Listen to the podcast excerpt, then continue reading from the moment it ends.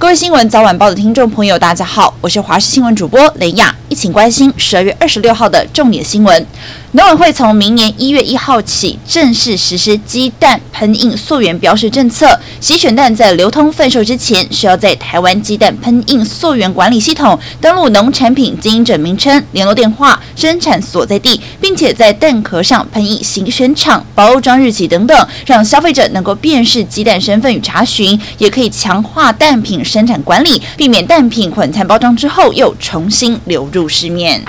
南投合欢山今天凌晨之后水汽充足，根据气象局的资料显示，极有可能下雨。不少民众因此是在清晨的时候冲上山等雪。早上七点多，车辆是挤爆了停车场还有道路，直到警方八点开始站岗，才恢复道路原有的秩序。到了九点，是下起了些许的冰线，虽然未达到下雪的程度，但是民众还是很开心。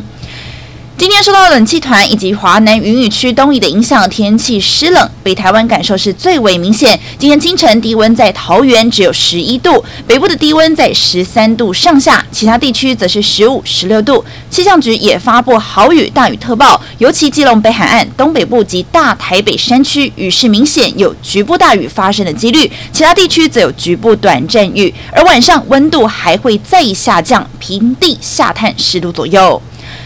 台湾航空业者证实，由于上海浦东机场近日实施机舱消毒新措施，让座位的时间从原本的两个小时延长到七个半小时。长荣航空今天开始到明年的二月三号暂停台北松山、高雄小港飞往上海的载客服务，但返程仍然是正常载客。华航还在评估，但是倾向相同航线的早班班机仍然是正常载客。中午以后起飞的往程班机也可。能暂停载客。